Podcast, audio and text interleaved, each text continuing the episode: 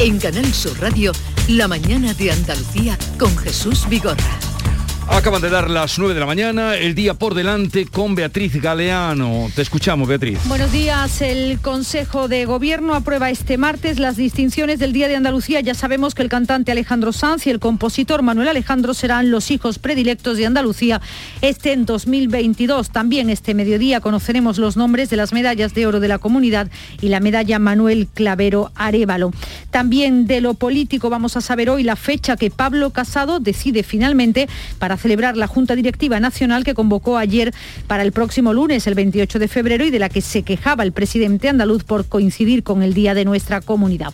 Se va a celebrar posiblemente el próximo martes. Hoy el Centro de Investigaciones Sociológicas publica, lo hará a partir de las 9, su barómetro del mes de febrero, ofrece la foto fija con las expectativas electorales.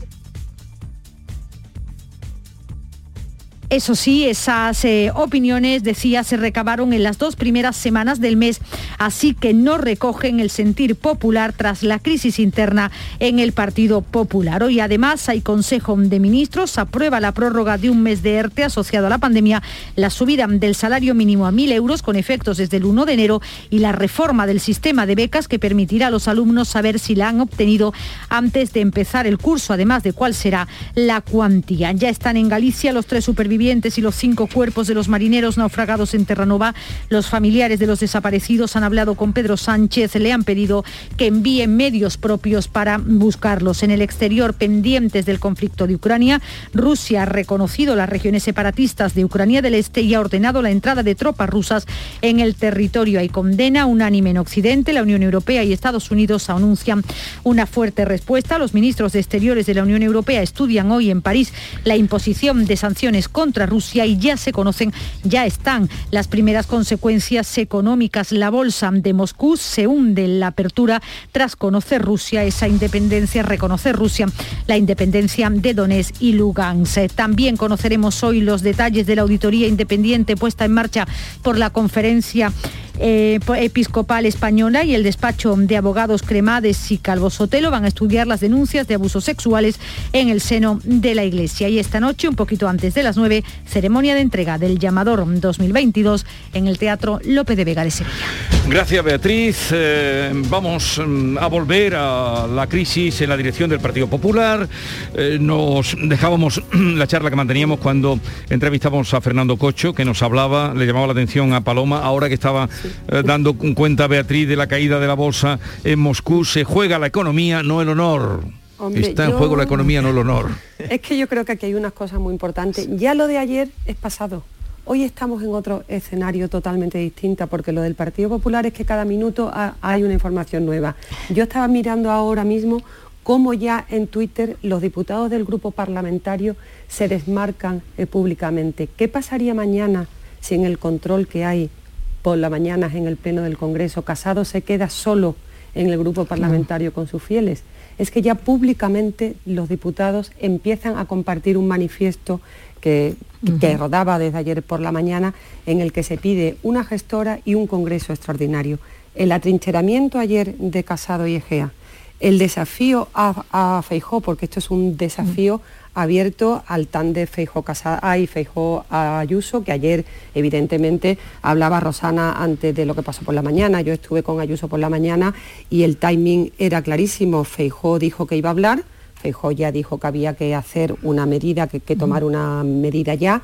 Ayuso habló a continuación. E, eso estaba absolutamente pactado. Hay un acuerdo Feijó-Ayuso para que Feijó venga a Madrid y Ayuso se queda en la Comunidad de Madrid. ¿El por qué? Porque Ayuso es más joven y sabe que dentro, si Feijó consigue ganar las elecciones generales, que ya eso es una operación que ya eh, ni sabemos, Feijó se quedaría cuatro años y luego vendría ella en un ticket que sería absolutamente ganador. Pero ¿qué pasa?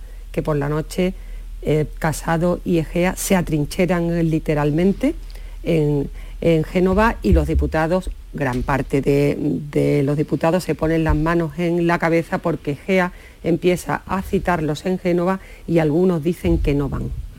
¿Qué pasa esta eh, mañana? Que los diputados están desmarcando ya públicamente de la dirección nacional o de lo que queda de la dirección. O sea que tenemos hoy un día un día largo también. Pero entonces, eh, hasta que llegue esa junta eh, eh, directiva, nacional, ¿se aguantará a ver, ese atrincheramiento del que habla Paloma? es, evidente que el propósito es aguantar. sí, pero ¿podrá aguantar? Sí, porque ahora mismo lo que están haciendo es medir fuerzas.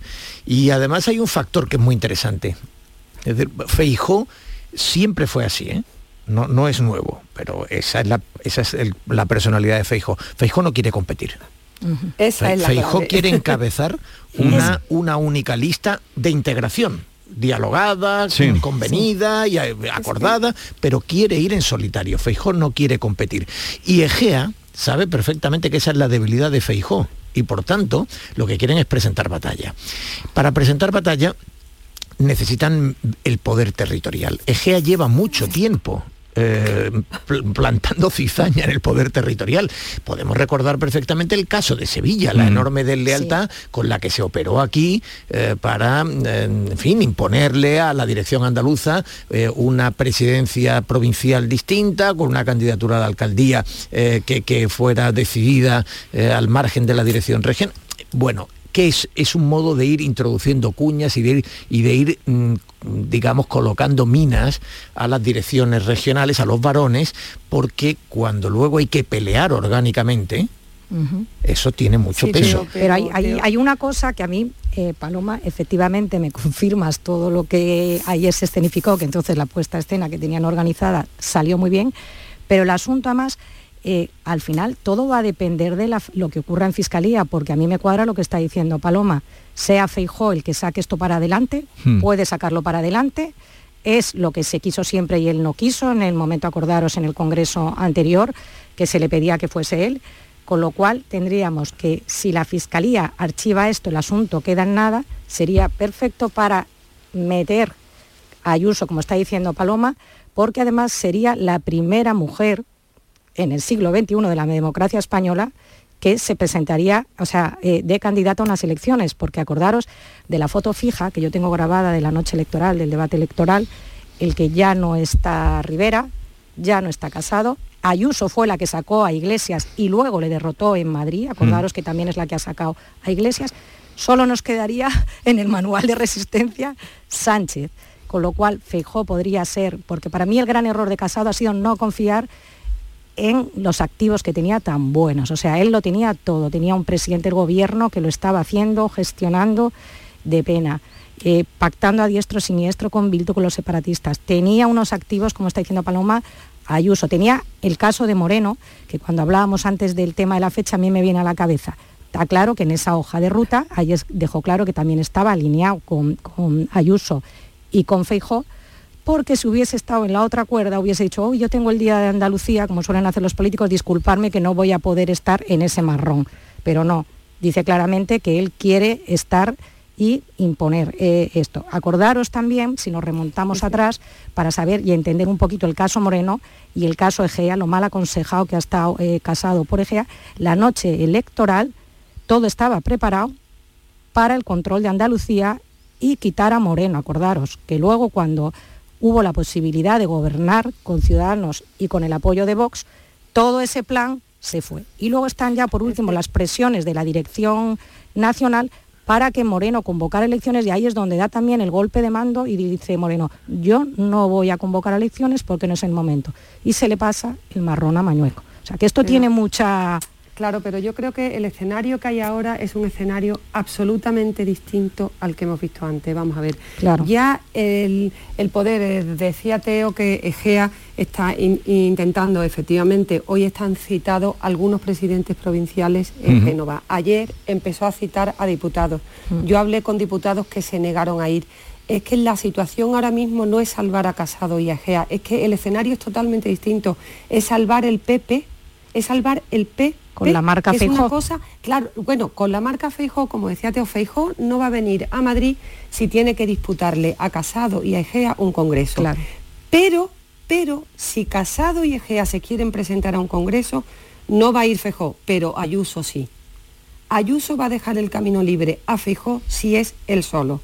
Pero como Casado y Egea se atrincheren, quieran presentar una lista al Congreso, entonces Feijó va a decirle a Ayuso para adelante y Ayuso va a ganar ese Congreso. Lo que pasa, Paloma, aprovechando Es que, que tú, como decías, como decía Sí. Vigorra, Jesús, que tienes Mm. tus ojos en Madrid, el tema al final es que todo está en manos de la Fiscalía. Todo Pero es esto que de lo que estamos hablando secundario. no es secundario, porque al final de lo que pasa en la Fiscalía vamos a ver también qué pasa con Ayuso. Sí, yo creo que no es y vamos a ver qué pasa con esa, Pero- no es pero la Fiscalía- Es un tema del que se habla poco y es un tema muy gordo que la ha llevado a Fiscalía. Sí, está el y- asunto en pero- y Fiscalía. ayer ¿Y cuánto ocurrió puede algo- tardar en responder Fiscalía? Claro, Eso ayer, es lo ayer ocurrió, no, no es una, no, no es, no es inmediato, no, eh, eh, No. Y, y Ayuso querría acelerarlo. De hecho, ayer anunció que Sí. enviaba toda la documentación a la fiscalía. Es curioso porque, porque en este momento Pedro Sánchez tiene un arma poderosísima en el proceso mm, verdaderamente destructivo que está experimentando el Partido Popular. Porque la Fiscalía, evidentemente, ya lo sabemos, el Ministerio Público tiene dependencia. Es eh, vertical y la fiscal general del Estado es nada menos que una ex ministra de Pedro Sánchez y una persona que eh, ha demostrado muchas veces ser correa de transmisión. Y señalada en muchas en el ocasiones. momento en que Pedro Sánchez quiera activar el botoncito rojo de eh, la investigación sobre, sobre Ayuso, lo podría hacer la fiscalía. Ayuso evidentemente lo que quiere es que la Fiscalía, como ayer por cierto testó el diario El Independiente, eh, que consultó con la Fiscalía, con fiscales, y le dijeron aquí ahora mismo no se aprecia ninguna materia penal. Eso Pero es. una cosa es que no se aprecie materia penal y otra es que en algún momento no pueda enredarse lo suficiente. De tal modo Sí, pero- que... de cómo acabe el asunto. No, pero si es que no es ella las explicaciones, no, no es cómo las acabe, Rosana, que- no. es cómo empiece. Eso, si o cómo sea- acabe, cómo acabe es una historia completamente Sí, distinta. No, como empieces que lo que yo te decía, Teo, el asunto está ahora ya en fiscalía y ella además, yo decía ayer, donde me han arrestado maliciosamente, ella está, sabe que eso a cualquiera que le lleven a fiscalía es un asunto muy gordo y cuando eh, Casado hace esas declaraciones es en el momento que dice, no hay vuelta atrás, Sí, pero me que, ha la- hecho... que el asunto esté en fiscalía, digamos, ahora mismo ya es eh, algo amortizado. Es decir, eh, hay denuncias de la oposición en Madrid, la, la trasladan a la fiscalía y la fiscalía recibe ahora la documentación de Ayuso, la que querría, que querría evidentemente que esto pasara rápido. Si se archiva- Pero, lo que, pero no importa, quiero decir que en este momento se puede archivar en una semana, en dos, en tres, en cuatro, en cinco. Lo que importa es qué gestos, qué iniciativas tome la fiscalía en ese proceso. Porque eso puede hacerse, Claro. digamos, un trabajo pues de, de fiscalía eh, discreto y que, que, bueno pues que lleguen a la conclusión de que tengan que actuar de un modo o de otro y digamos su, su impacto político sería muy pequeño pero la fiscalía evidentemente si Claro. quiere puede actuar de un modo que sea una auténtica eh, digamos bomba en este proceso si quiere Claro, Pero pues decía yo que lo que... que Casado y Egea, o sea, yo por, por comentarios que escucho aquí en, en Madrid, vamos a ver, Casado y Egea creen, creen, creen que Ayuso puede ser imputada. Creen que Ayuso puede ser imputada y por eso estiran un poco la, la madeja. Pero mientras se estira la madeja, Vox crece a un ritmo acelerado. ¿Qué pasa con Pedro Sánchez? Pedro Sánchez y el Partido Socialista, porque yo estuve allí hablando con, con varios diputados y gente de la dirección del Partido Socialista, están aterrorizados que Vox pueda gobernar este país. Y Pedro Sánchez ahora mismo no va a apretar ningún botón eh, nuclear, porque ahora mismo Vox está en una posición de fuerza, pero para Pedro Sánchez terrorífica. Y Pedro Sánchez ahora mismo lo que le vendría bien, con, o sea, entre, entre comillas, es que Feijó se pueda presentar y si, y si Feijó gana con Vox, que es una posibilidad para, para el Partido Socialista, no es lo mismo que gobierne Feijó a que gobierne Santiago Abascal. Sí. O sea, en el Partido Socialista están ahora mismo temblando.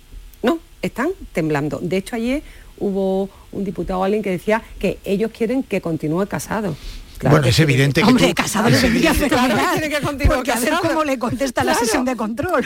No, a ver, es que a ver mañana no va a haber nadie. a ver mañana qué pasa también en la sesión de control, pero claro, pues- el panorama eh, está complicado. Sí, pero- no solo para el Partido Popular. Sí, no, no, el Partido Popular, el Par- Partido Popular tiene un proceso muy complicado por delante. ¿eh? sí. No, no, que lo que estamos describiendo no es que haya No, un no. horizonte que se, que se haya No, no, despejado, no, pero- es un horrible. horizonte absolutamente complicado. Horrible. Eh, evidentemente Desolador. para Pedro Sánchez el enredo es deseable.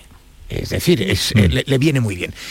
Que Casado continúe una vez que ha salido, va a salir en todo caso de aquí a chicharrado a corto plazo en el proceso y si lograra mantenerse, por supuesto también, eh, a, a- a Pedro Sánchez también le convendría. Es decir, Pedro Sánchez lo que no le conviene, evidentemente, es que eh, Feijó se convierta en un líder con un gran peso moral en la organización, que de nuevo genere ilusión o genere aglutine, y sobre todo que Isabel Díaz Ayuso, lejos de, ser un outsider para la dirección, sea un activo. Porque realmente aquí el activo, lo irónico de todo esto, y hay mucha gente dentro del Partido Popular que lo está reivindicando, es que el auténtico activo en este momento no es Feijó, es Ayuso. Sí, sí, por eso, por eso la teoría de Paloma a mí me cuadra muy bien, la teoría que dice Paloma. Yo creo, yo creo que aquí, o sea, vamos a ver, yo creo que la solución inmediata ahora mismo pasa por Feijó. Feijó tiene más años que Ayuso, ¿no? Es que es, un, mm. es una cuestión generacional. Pero sabemos si Feijó quiere venir a, a la pelea. o sea, Feijó, quiere venir, sin quiere venir por aclamación. Sin pelea. Por aclamación, pero con alfombra, o sea, él no quiere venir en una disputa en el Congreso con nadie. Para eso estaría a Ayuso. O sea, Ayuso está un poco, vamos a ver, hay un acuerdo con Feijó que si hay una lista alternativa de Casado y Egea, Feijó no se va a presentar, pero se va a presentar Ayuso con el respaldo de Feijó. Si no hay lista alternativa, se presentará Feijó con el respaldo. Bueno, Pero eso sería un o sea, eso sería otro grave error para el PP, porque aquí solamente puede haber una candidatura porque al final lo que estás comentando, Paloma, en la situación en la que está ahora mismo también Ayuso, el ir los dos ya sería una guerra a matar que no se lo merece ni esto, ni los españoles, ni el país. bueno, evidentemente Casado y Egea van a seguir, siguen midiendo sus fuerzas y van a pelear, no, no, no, se van a rendir. y daros cuentos que ellos han llevado una renovación profunda del, partido y que tienen un control importante de la No, no, pero la gente Pero ahora se está, ese control se está desmoronando. se está desmoronando y ahí está la clave. Ellos, ellos ofrecieron, ellos ofrecieron un programa de transformación del partido que no se ha producido. Ellos ofrecieron un mensaje de políticas liberales que les ha arrebatado notoriamente Ayuso. Y ellos dicen que tienen a las bases, a la militancia, por qué ganaron las primarias. Y no es verdad. Las primarias las ganó eh, Soraya, Sáenz de Santa María. Él ganó el Congreso del partido, lo ganó por una unión de mm. familias, ya sabemos cómo funciona todo esto. En cualquier caso, yo creo que la, candidatura de Feijóo es muy interesante en muchos sentidos, porque especialmente en la periferia, en Madrid, eh, Paloma sabe algo de esto, pero en, Madrid tienen una visión muy madri, madrileñicentrista, ¿no? que, que eh, ignora que en la periferia hay muchas cosas que son distintas. a los varones periféricos les gusta más Feijó que Ayuso, porque creen que da una visión o tiene una visión más integradora y, más abierta. La de Ayuso es mm, drogadura. Dicho lo cual, en este momento, el activo el activo más poderoso que tiene el Partido Popular es Ayuso. Es decir, es la persona que genera mayor ilusión y, por una razón. No, Ayuso, por una razón, por una razón, porque Ayuso le ha devuelto a una buena parte de la derecha, le ha devuelto un cierto orgullo de pelearle el marco mental a la izquierda. Es decir, en España siempre se ha hecho política, eh, Fernando Sabater lo dice muy bien en su último libro, ¿no? La izquierda prácticamente ha decidido que lo que no es izquierda es facha. Es decir, hay una negación de la derecha muy importante por parte de la izquierda. Y Ayuso es una de las personas que mm. más ha reivindicado, es decir, aquí no se va a jugar en el tablero de los marcos mentales establecidos por la izquierda, se va a jugar en el marco mental mm, mm. de la democracia liberal. Y ahí nosotros imponemos también nuestros propios marcos. Y eso hay una derecha sociológica en todo el país que lo está agradeciendo. Dicho lo cual, yo creo que el que la encabece Feijó es muy bueno orgánicamente y que haya un acuerdo de Feijó y de Ayuso es muy bueno mm. para eh, recuperar el impulso en el Partido claro, Popular. pero siempre y cuando Casado y Egea, todo va a depender del pulso que Casado y Egea echen al partido. obviamente, claro. Pero yo creo que están ya agotados. Sí, pero, pero aguantar hasta... Sí. Llegará Ayuso. y aguantar, lo que yo digo, ¿qué pasará en estos días? Aguantar hasta el martes. Y luego también la Fiscalía, cuando eh, dirá algo. Que eso, será clave. que será clave ambas cosas. Tengo que despedir. Yo digo no prolongar más la agonía. Se suele decir en estas cosas. Para mí es todo muy interesante. Tengo que liberaros, que... He estado muy a gusto con Teo y Paloma. ¿eh? Y yo también. Igualmente por mi parte. y contigo, sí. Dime, dime. Sí, no, no, claro que nos estamos teniendo una conversación muy agradable y muy interesante pero estamos encantados de que nos libere Jesús. Muchas gracias. No, libero, vaya, otro día te voy a liberar antes. No, porque tengo cita con Gerardo Cuerva eh, en un momento para hablar de otros asuntos, que también eh, la economía y las empresas, eh, pymes, grandes y pequeñas son interesantes. Bueno, Paloma, Rosana y Teo, que tengáis un bonito día. Igualmente. Hasta luego. Adiós. A ver qué pasa cuando volváis por aquí, a ver qué ha pasado. Madre cuando mía, es la semana que viene. En una semana, estamos ahí. En un momento estábamos adiós con Gerardo Cuerva, como les anunciaba, y seguimos en la mañana de Andalucía. La mañana de Andalucía con Jesús Vigorra. La vida es como un libro y cada capítulo es una nueva oportunidad de empezar de cero y vivir algo que nunca hubieras imaginado. Sea cual sea tu próximo capítulo, lo importante es que lo hagas realidad. Porque dentro de una vida y muchas vidas, ahora en Cofidis te ofrecemos un nuevo préstamo personal de hasta 60.000 euros. Entra en cofidis.es y cuenta con nosotros. Oye, ¿qué pipas estás comiendo? ¡Qué buena pinta! ¿De verdad me lo preguntas? ¿No las reconoces? Pipas hay muchas en el mercado. Sí, pero pipas reyes son las auténticas, las de siempre, con sal y sin sal. Incluso las del león son de frutos secos reyes. Que sí, que sí, me ha quedado claro. Frutos secos reyes, tus pipas de siempre. En cofidis.es puedes solicitar cómodamente hasta 60.000 euros, 100% online y sin cambiar de banco. Cofidis, cuenta con nosotros. Todo lo que quieras saber sobre Sevilla lo tienes en canalsurradio.es. Se acerca a las nueve y media de la mañana y desde hace unos minutos, Berrocar Automóviles te espera en sus instalaciones. Desde Grupo Berrocar te deseamos que tengas un buen día. El Colegio Internacional Europa celebra sus jornadas de puertas abiertas. Jueves 3 de marzo a las 9 y media para Eurokinder infantil y primaria y sábado 5 de marzo a las 11 para todos los cursos. Más información en europaschool.org. Colegio Internacional Europa. Excelencia educativa desde 1986.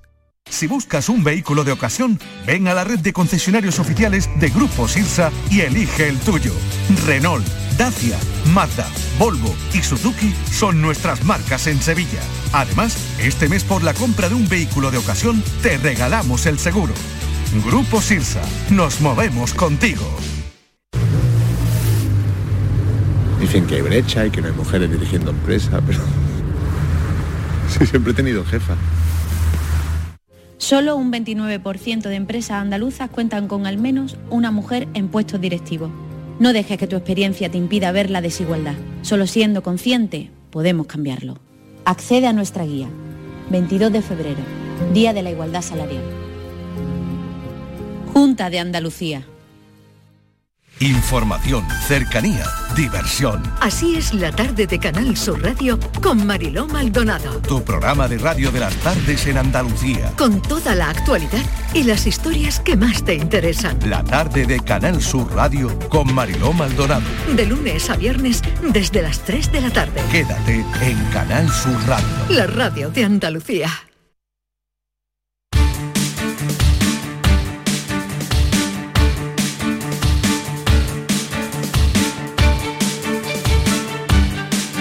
La mañana de Andalucía con Jesús Vigorra. Pues en ella seguimos con todos ustedes, Carmen Rodríguez Garzón. Sí, vamos a hablar con el presidente de la Cámara de Comercio de Granada y de la patronal CEPIME, con Gerardo Cuerva, porque los empresarios de Granada han reclamado este lunes al unísono conexiones aéreas y ferroviarias en la provincia. Se han movilizado para exigir infraestructuras que no bloqueen el despegue económico de la provincia de Granada. Bajo el lema Granada frenada se concentraban para dar visibilidad a su descontento con unas infraestructuras que dicen están lastrando el crecimiento y han lamentado además el ninguneo que a su juicio sufre la provincia. Entre otras cosas, reclaman conexiones por AVE previas a la pandemia, que ya estaban previstas, la alta velocidad en todo su recorrido, el tren del altiplano o el tren que pare en el puerto de Motril, también las conexiones AVAN con Málaga, movilizaciones, como decimos, en las que participaba el presidente de la patronal CEPI. Que hoy está con nosotros Gerardo Cuerva y también a la sazón presidente de la Cámara de Comercio de Granada. Gerardo Cuerva, buenos días. Muy buenos días, Jesús. Encantados de saludarle. Después de mm, esa concentración de ayer de los empresarios, Granada frenada, eh, ¿alguna conclusión, alguna iniciativa que vayan a tomar? Bueno, yo creo que, el cumplimiento de, la, convocatoria era eh, realmente alzar la voz como decíais vosotros mismos, y que fueran todos los empresarios de la provincia, de cualquier rincón de la provincia, de cualquier sector, el día a día que están sufriendo, que están viendo, en la que no pueden avanzar debido a esa falta de conexiones que tenemos en la provincia.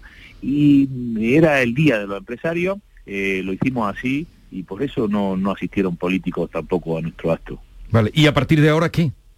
Porque ustedes han puesto el dedo en la llaga, pero ¿qué van a hacer? ¿Hasta dónde van a llegar?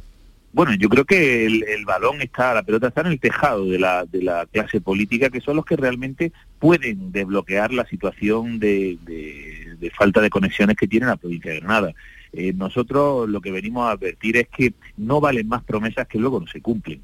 Eh, realmente llevamos algunos lustros eh, hablando de, instalaciones, de conexiones que vienen, que llegarán, que se conectarán y desgraciadamente nunca, nunca, nunca llegaron. Bueno, monitorizaremos de alguna manera, estaríamos evaluando cuáles son las promesas que se, que se están haciendo y a ver si realmente se cumplen los plazos y si no, pues los tendremos que denunciar. más allá bueno, pues tendremos que ir a reclamarlos donde, donde podamos, ¿no? en las instancias en las que realmente si los políticos de la provincia de Granada eh, no, no, no están a la altura, eh, digamos, de, la situación, pues, pues, no sé lo que haremos, ¿no? Pero, pero sería triste. Mm. Señor Cueva, ¿qué tal? Muy buenos días. Usted decía que hay algunos, eh, bueno, algunos proyectos ya, algunas que lastran ya por muchísimos años. ¿Hay alguno o algunos que urjan más que otros? Bueno, yo creo que al final es una, un conjunto de, de, problemática. El ferrocarril, eh, la vía de, la vía de AVE eh, no funciona. Eh, tenemos el escollo que tenemos en Loja, estamos muy parados. El tren de alta velocidad de Granada es de los más lentos que existe en, el país. y las conexiones pues no son óptimas para realmente si queremos tener una actividad empresarial en Madrid y, poder trabajar. A nivel de, vuelo, estamos en una, escasez de vuelos y una conexión con la capital de Madrid que nos hace que no podamos volar a Latinoamérica en el mismo día. Por ejemplo, eh, al final no tiene un vuelo por la mañana temprano y otro que te recoja por la tarde para poder hacer algunas gestiones y de trabajo en Madrid. Eh, realmente no es la situación. Y yo lo que vengo siempre a decir es que, será una Granada más grande la que hará una Andalucía más grande. Y en ese sentido tenemos que, remar todo al unísono para intentar eh, paliar esta situación de déficit de conexiones que tenemos. Bueno, pues ahí queda esa llamada Granada frenada que tuvo lugar ayer y por los motivos que ahora nos explicaba Gerardo Cuerva. Vamos a repasar un poquito de la actualidad económica, señor Cuerva, ya que está usted con nosotros. Hoy se aprueba el salario mínimo interprofesional eh, con carácter retroactivo desde el 1 de enero contra esa subida de 35 euros. Precisamente las, las pequeñas y medianas empresas fueron las que se opusieron. ¿Cómo van a, mm, en fin, cómo va a ser el cómo van a asimilar esta futura, eh, esta subida que ya está consumada. Bueno, eh, pues como, no sé, otra, carga más a la espalda, ¿no? Eh, otra, otra piedrecita más a la mochila en la que, como yo decía, la empresa española, en este caso la empresa andaluza, tampoco, no están recuperadas, están reactivadas, pero desgraciadamente no están recuperadas.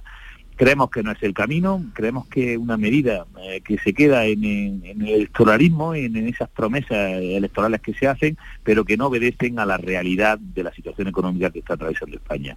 Ojo que no alimentemos esa espiral inflacionista con alzada, con, con la subida de salario y de precios. Eh, yo creo que, es contraproducente. El propio Banco de España cifra en, miles eh, de puestos de trabajo que se perderán y, eh, en otros decenas de miles que no se crearán y realmente entendemos, entendemos los empresarios que no es el momento. Es el momento de verdad, y lo digo sinceramente, de apretarnos el cinturón. Eh, la empresa lo está haciendo, el trabajador está sufriendo y también lo está haciendo, pero sin duda es el momento de apretarnos el cinturón para salir de esta, de esta coyuntura. Eh, señor Cuerva, usted mm, nos dice que las empresas, hay muchas empresas que todavía no están curadas. Bien, ¿cuántas empresas siguen todavía atascadas y sin recuperarse? Bueno, el, el, más del más del 60% de las empresas de las empresas todavía no están en beneficio. Eh, más de uso tan solo un tercio eh, podría estar en, beneficio. Pero eh, realmente Jesús eh, va mucho por barrio, y permíteme la expresión, porque va mucho dependiendo del sector. hay sectores que, que, afortunadamente esta crisis incluso lo ha podido potenciar a nivel de, de actividad económica, pero hay otros muchos que están todavía muy tocados.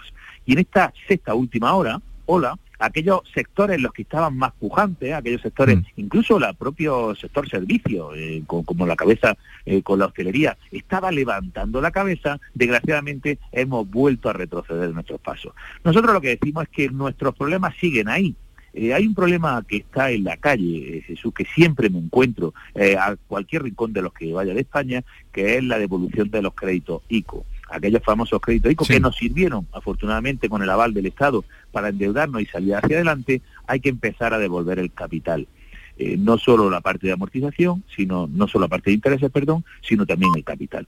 La gente eh, lo que me dice, está muy bien el tema de los salarios mínimos, está muy bien lo que haga falta, pero la realidad mía es que mañana, porque empieza el mes de marzo, empieza a tendremos que devolver el- el- la parte de capital y no estamos real, no estamos recuperados. Nuestra actividad no es la suficiente como para tirar de, la- de las cosas que llevábamos más ese plus eh, que nos hicimos en, nuestra deuda. Eh, bueno, pues eso es la realidad, es que nosotros estamos intentando negociar día a día con el gobierno para convencerlo de que hay que ayudar todavía a la empresa a salir de esta situación, puesto que, como decía, no estamos recuperados.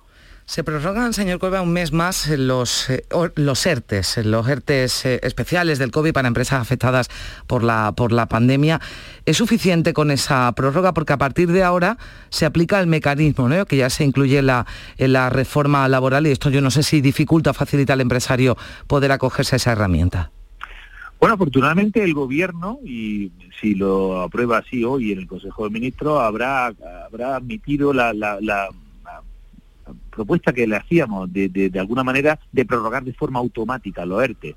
Eh, yo creo que se hace con una prórroga eh, con el sistema anterior hasta el 31 de marzo y que en ese mes eh, las empresas que así lo requieran o lo necesitan o lo vayan a necesitar tengan el tiempo de poder transitar a los nuevos eh, ERTE top. ¿no? Eh, bueno, nosotros en cualquier caso siempre lo decimos y es una máxima, la burocracia debiera ser mínima. No puede ser que el problema de una pequeñita empresa de cualquier rincón de nuestra querida Andalucía, el problema que tenga eh, realmente sea burocrático para tener una medida que el gobierno está de acuerdo, eh, que es eh, el tema de la ayuda de los ERTE.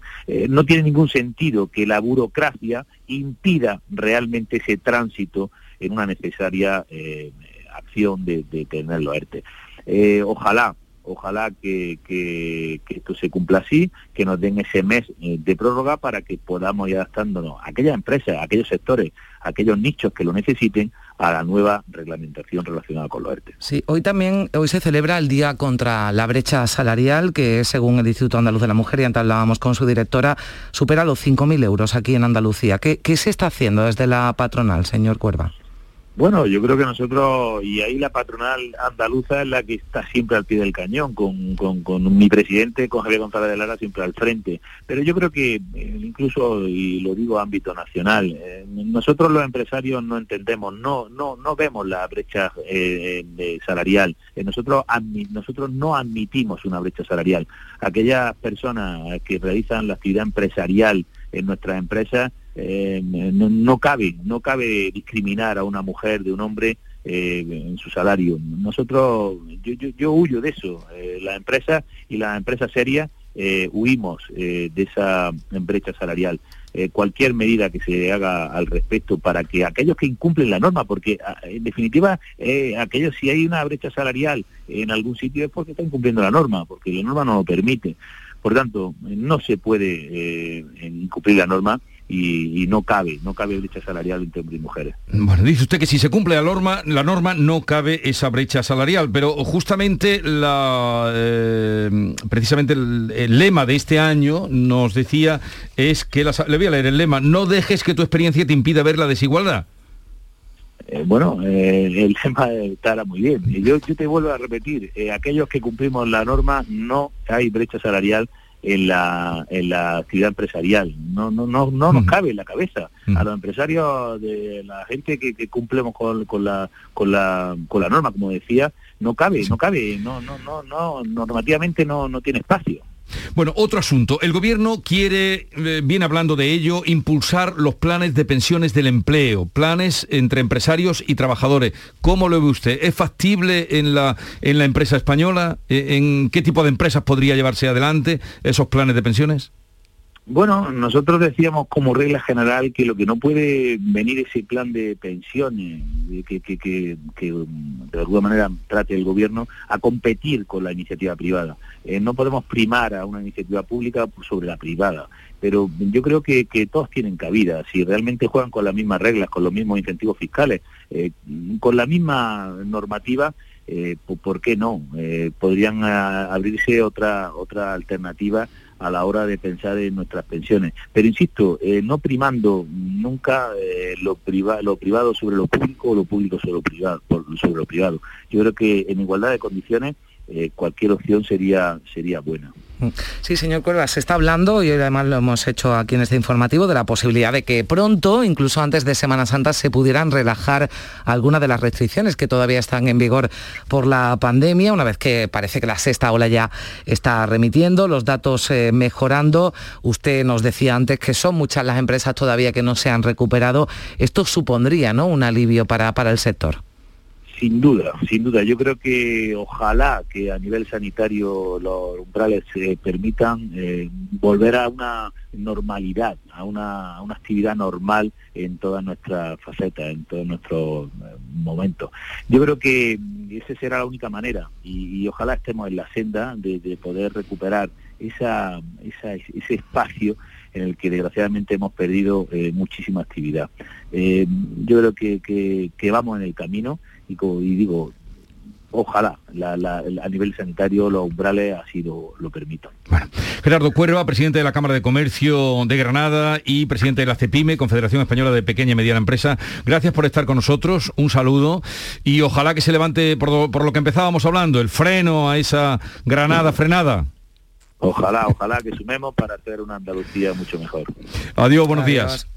Adiós, buenos días. Adiós, buenos días. Bueno, eh, Carmen, hasta mañana. Adiós, hasta mañana. Y son las 9.36 minutos. Enseguida vamos con eh, adelantarle el tema del día, tema de participación y nos iremos también con la unidad móvil precisamente a un banco, puesto que eh, se firmaba ayer eh, y el compromiso de la banca a prolongar el horario desde las 9 de la mañana hasta las 2, creo, ¿no? Eran las 2, eh, para las personas Y mayores. ampliación de la atención telefónica, que también, y con un lenguaje claro, ya, Va- en fin. Vamos a ir a comprobarlo, vamos a ir a comprobarlo precisamente eh, con Javier Moreno. Será en un momento.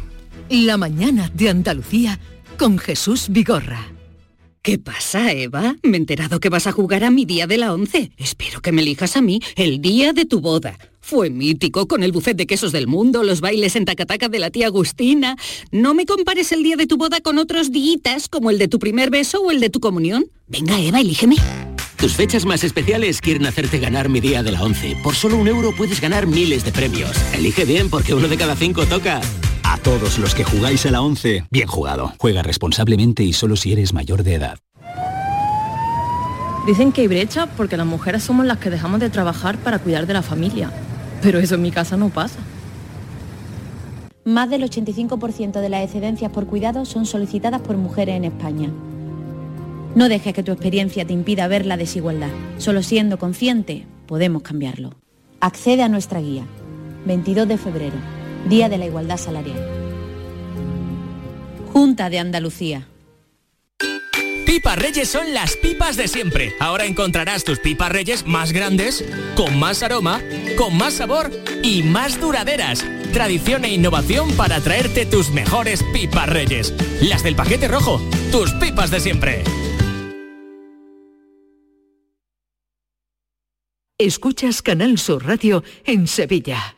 Vente a Dimarsa, ponte en mis manos y dile chao, dile chao, dile chao, chao, chao, empieza ya tu autoconsumo, nuestro petróleo es el sol. Leques fotovoltaicas Dimarsa y despreocúpate de la factura de la luz. Dimarsa.es. El Colegio Internacional Europa celebra sus jornadas de puertas abiertas. Jueves 3 de marzo a las 9 y media para Eurokinder infantil y primaria y sábado 5 de marzo a las 11 para todos los cursos. Más información en europaschool.org. Colegio Internacional Europa. Excelencia educativa desde 1986. Es el momento de disfrutar de las rebajas del Centro Comercial Los Alcores. Ven y descubre las mejores ofertas en moda, complementos, hogar, ocio y restauración. Y pasa un momento inolvidable. Ven a visitarnos en Autovía A92 Salida 7, Alcalá de Guadaira, Centro Comercial Los Alcores. Mucho donde disfrutar. Tus programas favoritos están en la web y en la app de Canal Sur Radio, la radio de Andalucía en Sevilla.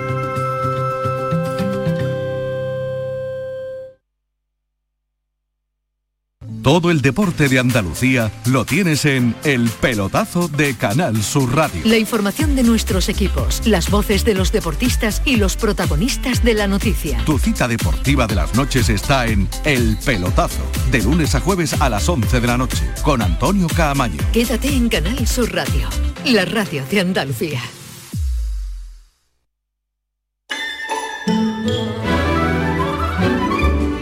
Esta es La mañana de Andalucía con Jesús Vigorra, Canal Sur Radio.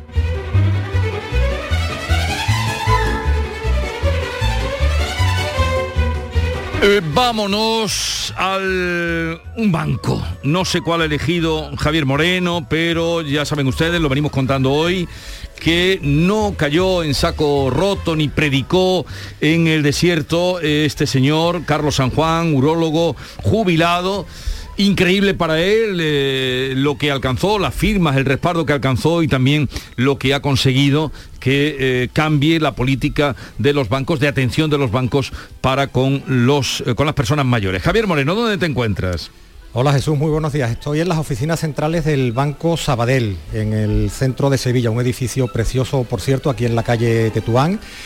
Y es el banco que hemos elegido para, para, conversar sobre esto que venimos comentando toda la mañana, sobre ese protocolo de inclusión financiera que anunciaba ayer la ministra Nadia Calviño. Y si te parece, Jesús, bueno, vamos a hablar en primer lugar con el director regional de, de la entidad, con Rodrigo Molina. Eh, Rodrigo, ¿qué tal? Buenos días. Muy buenos días. Que además viene muy preparado Jesús porque el protocolo pues se, se firmaba ayer, eh, Sí. eh, pues, se lo sabe porque además nos comentaban que, que Banco Sabadell viene aplicando estas políticas de inclusión financiera hace tiempo. Pero, eh, señor Molina, el, protocolo es clarito y, nada, se trata de, facilitar, de facilitar el acceso de, personas mayores a, los servicios que da la banca. ¿no? En el caso de Sabadell, ¿cómo lo vienen haciendo desde hace tiempo? Pues mira, nosotros ya veníamos practicando algunas de las cosas que se aprobaron en el protocolo, de los 10 puntos que se aprobaron, y fundamentalmente lo que estamos haciendo, o lo que eh, vamos a hacer a partir del lunes precisamente, ya lo teníamos previsto, es, pro- es, eh, ampliar el horario de caja de, de las oficinas, fundamentalmente aquellas que son oficinas únicas en, eh, bueno, oficinas que tienen eh, afluencia de personas mayores. Entonces vamos a, a ampliar el horario de cajas hasta las 2 de la tarde. ¿Cuántas tienen ustedes? ¿Cuántas oficinas tiene Sabadell en, en Andalucía? Bueno, en Andalucía nosotros la, la territorial nuestra es Andalucía, Extremadura y Canarias y tendremos mm, unas 200 oficinas más o menos. Y el horario de caja entonces se amplía para facilitar que estas personas que, que- que venían reclamando tengan un mayor acceso, una mayor facilidad. El ¿no? horario de se amplía en todos aquellos sitios donde tenemos oficina única, eh, en pueblos que estamos con una sola oficina y después en las ciudades donde más afluencia de personas mayores tenemos. Ahora, ahora vuelvo con, con usted, señor Molina, le voy a preguntar a, a, eh, Jesús, además es un señor que, Sí. que no es andaluz, que vamos a, a ver de dónde, de dónde viene, que está afincado o que está por aquí, por Andalucía, por motivos profesionales, Pedro Ruiz Osejo, que es cliente del, del Sabadell. ¿Qué tal, señor Ruiz Osejo? Muy buenos días. Hola, buenos días. ¿Usted es cliente de Sabadell hace mucho tiempo? Mucho. Y bueno, ¿cuál, cuál es la política de- del, del banco? ¿Usted se siente bien atendido? ¿Se siente incluido financieramente con, eh, con- con Banco Sabadell? Sí, sí, sí, yo estoy muy a gusto. Tanto es así que llevo muchos años aquí. Si no, tenía opción de haberme ido a otro banco.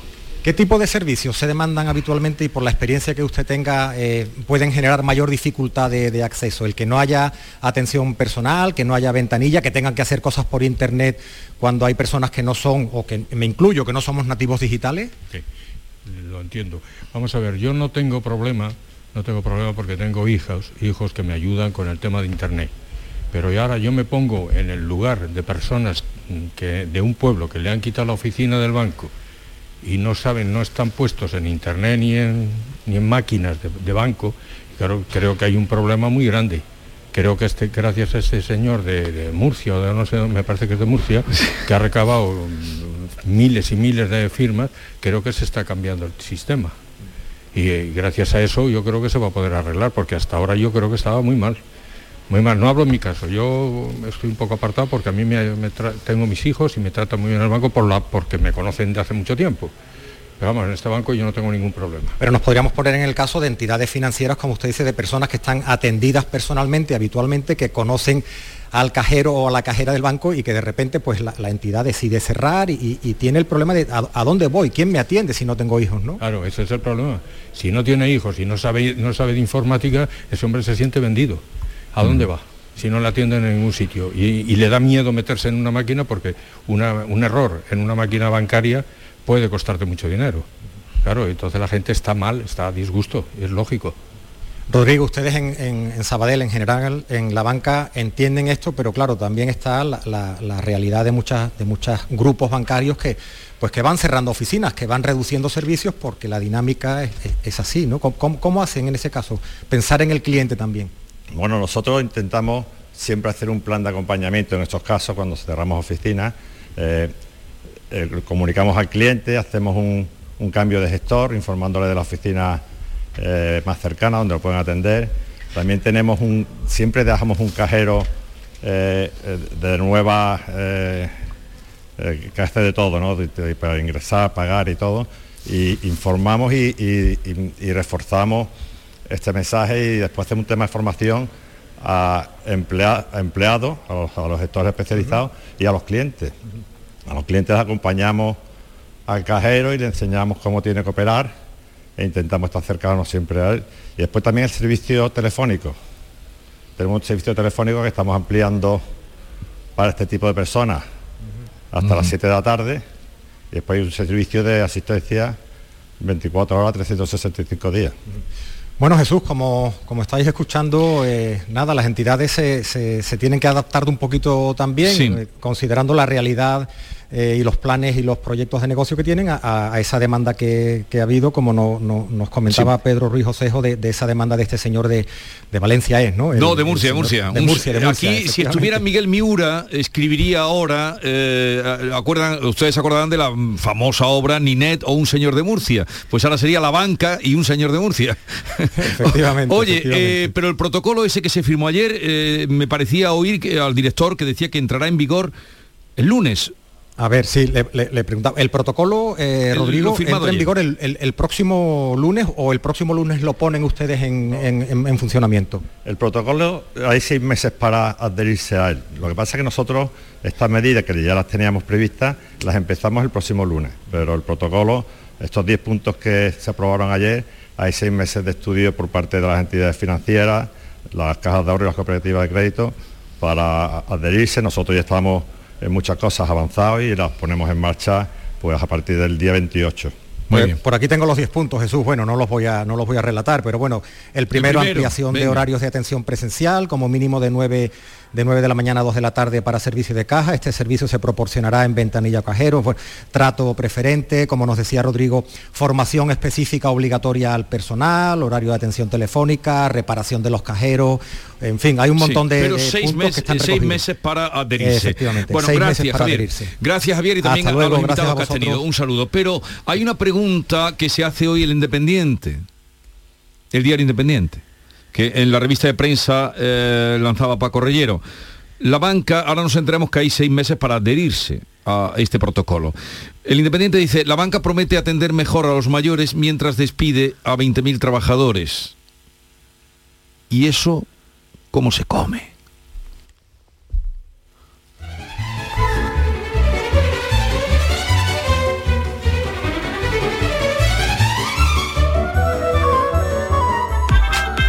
La mañana de Andalucía con Jesús Vigorra.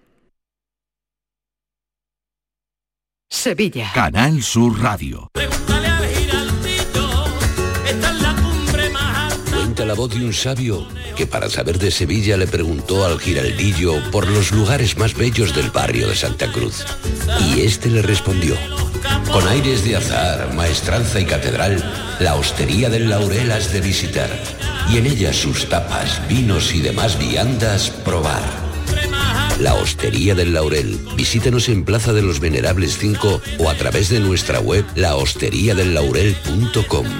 Porque si le preguntas al giraldillo, Hostería del Laurel, no te la dejes atrás.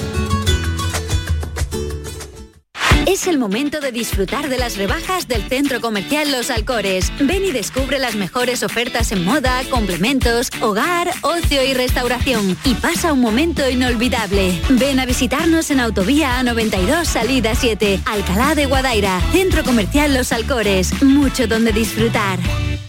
El Colegio Internacional Europa celebra sus jornadas de puertas abiertas. Jueves 3 de marzo a las 9 y media para Eurokinder infantil y primaria y sábado 5 de marzo a las 11 para todos los cursos. Más información en europaschool.org. Colegio Internacional Europa. Excelencia educativa desde 1986.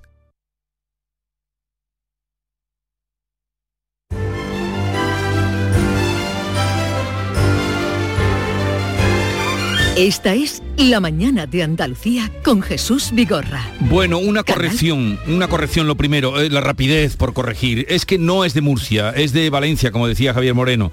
Pero no sé por qué se nos ha ido la cosa a Murcia. En fin, que Carlos San Juan, y eso que hablamos con él hace muy pocos días, es de eh, Valencia. Y otra cosa, otra cosa. Esta mañana, eh, cuando estábamos en la tertulia, preguntaba a los tertulianos... mm, ¿Se aguantará hasta una semana para la eh, junta directiva del Partido Popular? Bueno, pues ha salido una noticia, acaba de salir, que eh, el presidente del Partido Popular, mm, Pablo Casado, ha convocado para mañana a los varones del PP. El comité, el llamado también comité autonómico, y en medio de esta situación de crisis y guerra abierta, Pablo Casado se va a reunir mañana con los varones de su partido, una vez que ha convocado comité autonómico formado por los presidentes autonómicos de la formación, presidentes del PP en comunidades y ciudades autónomas y el secretario general. O sea que mañana en esa reunión, eh, claro, aguantar una semana tal como está ahora mismo la situación parece un poco complicado. Para mañana está convocada esa reunión. Son las 9.51. La vida, eh, David Hidalgo, la vida. Y hoy que viene solo. ¿Qué tal? Buenos, días. Sí, sí, ahora viene tu preferida. He venido yo antes para que para anunciarte una cosa muy importante. Llevo varios días preparándome para el momento. ¿Tú qué vas a hacer hoy a las 2 y 22, Jesús?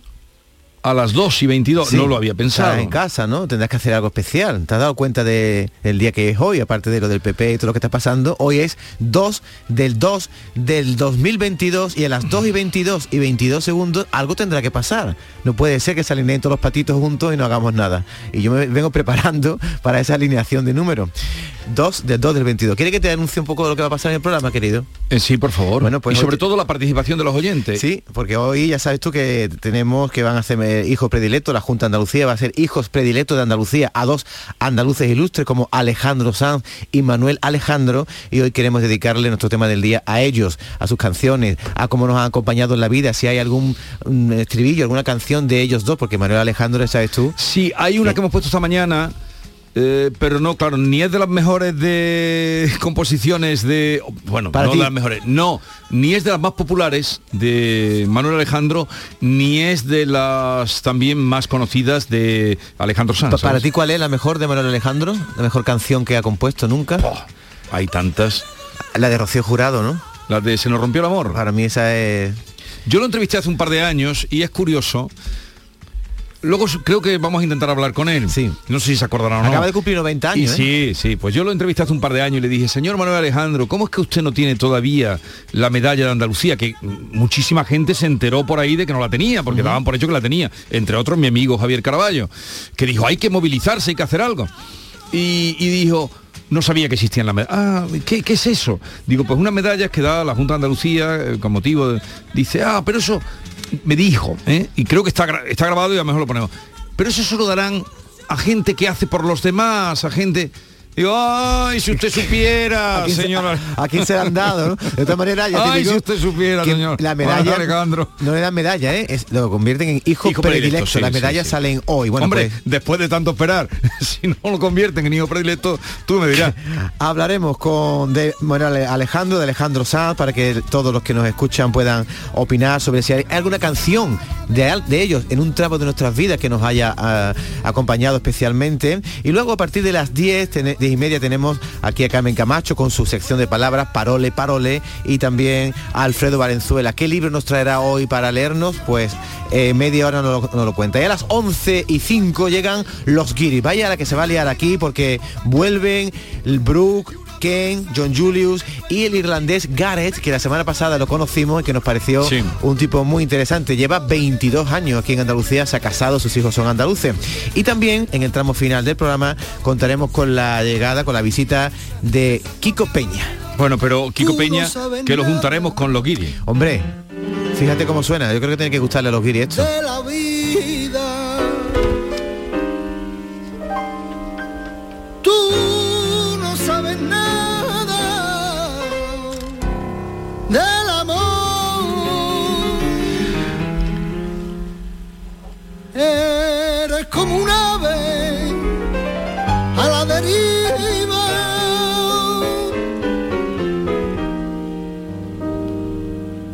Va por el mundo sin razón. Maite Chacón. Hola, ¿qué tal? Aparece como un ave lucida. ¿Has contado ya del tema del día? Que no, sí, ya la he contado, y le he dicho que llegas tarde porque estás preparando la, Pero y la pregunta es, ¿Qué sabes tú? La pregunta es, ¿cómo que es la pregunta? Es, eh, ¿cuál es la pregunta? ¿Tú te sabes muchas canciones de Alejandro Sanz? Muchas sé sin saberlas que son suyas. Sin sabértelas de memoria, ¿no? Una vez le dijo Julio Iglesias, no, la Iglesia, me lo ha contado eh, el loco, eh, Jesús Quintero. Si nos está escuchando, un abrazo, querido Jesús. Mm, En un restaurante de Sevilla que le dijo, lo que pasa no sé la segunda parte, que le di, estaban Manuel Alejandro y Julio Iglesias y Quintero. Y le dijo Iglesias, Manolo, ¿cuánto dinero te da a ganar? ¿Cuánto te da a ganar Madre con la- mía. por los derechos de autor? Pero él, en esa entrevista a la que yo aludí antes, también me dijo que él- su característica era que él hacía canciones pensando en la persona. Exactamente. Se Tú también, la- tú también lo entrevistaste, ¿no? Sí, sí, se ponía en la piel, él siempre ha contado Exacto, eso, que, sí. se, que se pone en la piel, que se ponía en la piel, no, no se pone, ¿no? En la piel de la persona a la que le escribe la canción. Aún sin Aunque- conocerla. no, aunque muchas veces está hablando de él, porque su gran éxito, yo Claro soy que aquel, habla de él. Hablaba de él. Habla de él, pero sabe y que el que la va a cantar- su- pero, Pero sabe que el que la va a cantar es ese. La que dedica a Isabel Pantoja, por ejemplo, él no conocía mucho a Isabel Pantoja, pero le escribió el disco de cuando murió Paquirri. Bueno, No, vamos- ese no. El de Mariano de Luce, ¿no? Ese de- No, ese de ese de Perales. Ah, vale, entonces me he equivocado de Ese compositor. de Perales. ¿Tú no has visto el guion hoy? Sí, pero pensaba... Tres días sin Pero- venir, cuatro días sin venir, ¿no has visto el guion? él- A la Cuatro días, cinco días sin venir. Pero a la Pantoja sí la ha escrito. Cinco días sin venir, sí, jueves, viernes, sábado, domingo, lunes, cinco días sin Y venir, no has espera- visto el guion. Y espérate. Madre mía. Bueno, vamos a, con la ayuda de los oyentes, vamos a recordar canciones, así de fácil, no nos vamos a complicar la vida, de Alejandro Sanz y de Manuel Alejandro. Y vamos a pasar un, un media hora extraordinaria. Aquí huele a muerto y yo no he sido. ¿Cómo? Piensa García. Barbeito. Aquí huele a muerto y yo no he sido. Piensa García Barbeito que suele ocurrir con demasiada frecuencia en nuestro país, que un día te ensalzan y al otro te entierran con la misma consideración o desconsideración. Querido Antonio, te escuchamos. Muy buenos días, querido Jesús Vigorra. Perversos de la ropa teñida. Están tiñendo la ropa aunque aún no doblen a muerto. España, ustedes lo saben, es muy dada a los entierros y a poner cara de pena mientras musita lo siento, aunque sentir ya no sienta ni el traje que lleva puesto. He contado alguna vez que un anarquista de un pueblo, harto de quemar iglesias con todos sus santos dentro, cuando terminó la guerra y viendo a salvo el pellejo, se pegó a los vencedores, dijo, de aquí no me muevo. Un día llevaba un santo con otros hombres del pueblo portando una parihuela, y uno que tenía el completo expediente del muchacho se le acercó y le habló quedo. ¿Quién te ha visto y quién te ve sacando un santo, Aniceto? Y Aniceto contestó como el que las casa al vuelo. Pues sabes lo que te digo, como lo saco, lo quemo. Tal que así es este país. Un día te come a besos y a los cuatro o cinco días, sin que te expliques los hechos, te hace subir al cadalso y te ata la soga al cuello. Da igual que sea la derecha, como ahora estamos viendo, lo mismo ocurre en la izquierda y en diferentes extremos. Cuando un día se te ponen en contra todos los vientos, por más razón que tú lleves y por más que aguante el cuerpo, si dicen a qué hace falta celebrar un buen entierro y tienen claro además que tienes que ser tú el muerto, tires para donde tires y preguntes, ¿yo qué he hecho? Cuenta te trae preguntar por dónde está el cementerio.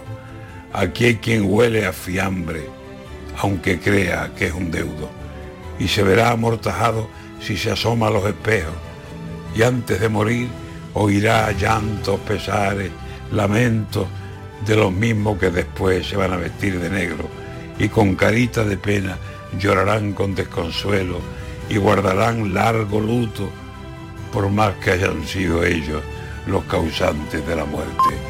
España adora a los muertos.